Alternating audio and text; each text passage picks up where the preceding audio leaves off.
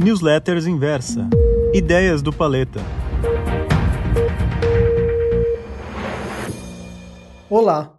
Entre incertezas, riscos de curto, médio e longo prazo e ruídos que emergem todos os dias, a Bolsa Brasileira alcançou na última semana os patamares mais elevados desde a eclosão da pandemia. A novidade recente, no entanto, aponta para uma aparente virada de mão dos investidores de empresas mais ligadas à tecnologia e que vinham se beneficiando da conjuntura pós-Covid-19 para companhias de valor, que são usualmente empresas consolidadas e com elevado grau de maturidade, e também uma migração para empresas boas pagadoras de dividendos.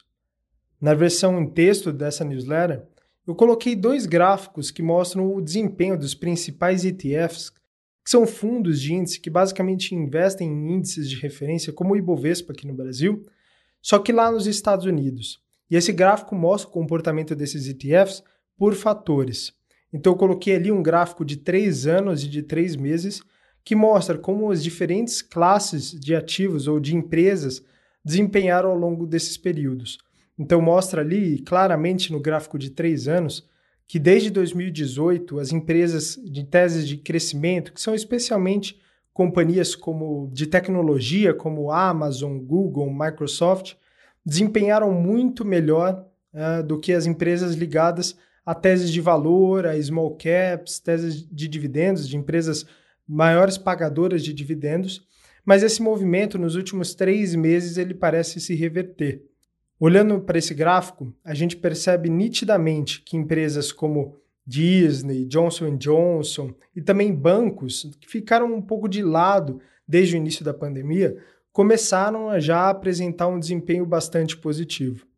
Bom, agora que isso ficou um pouco mais claro, você consegue entender uh, por que, ou, pelo menos o movimento em si, o fato dessas empresas estarem desempenhando melhor no curto prazo, fica um pouco mais fácil a gente trabalhar aqui um pouco do que seria a razão para essa rotação temática que está acontecendo no mercado.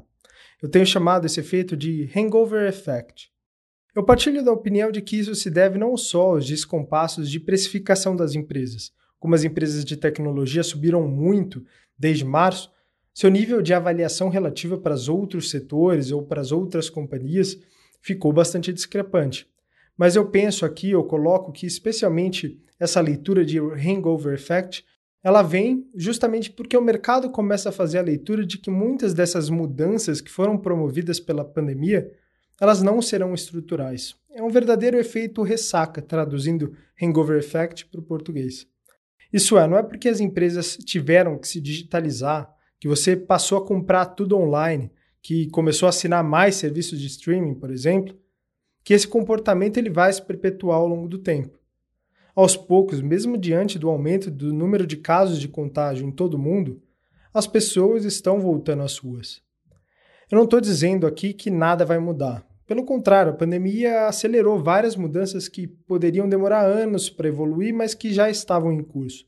Eu estou dizendo apenas que agora começa a ficar mais claro os potenciais reflexos desse choque que a gente viveu em 2020. Nesse sentido, eu entendo que seja inteligente a gente começar a adicionar nas carteiras ativos de empresas boas pagadoras de dividendos e também teses de valor. Eu vejo duas formas de buscar essa exposição de forma passiva. Uma no Brasil e outra no exterior. Se você investe na bolsa brasileira, uma boa pedida seriam os ETFs Divo 11, que segue o desempenho do índice de dividendos da bolsa brasileira aqui da B3, e o SMAC 11, que segue o índice de small caps. Agora, se você já possui uma conta lá fora, você investe no exterior, eu sugiro a compra dos ETFs IWD, que investe basicamente em teses do índice de velho, e o VYM, que basicamente investe e replica o índice de referência das empresas boas pagadoras de dividendos. Ah, e se lembre que eu estou falando aqui de tese de longo prazo, acima de três anos. Portanto, você pode ir investindo aos poucos, sempre respeitando o seu limite de risco. Bom, eu vou ficando por aqui. Se você gostou dessa newsletter, não esqueça de me escrever no ideias.inversa.com.br, dizendo o que você achou. Combinado? Então, um forte abraço e uma ótima semana. Tchau, tchau.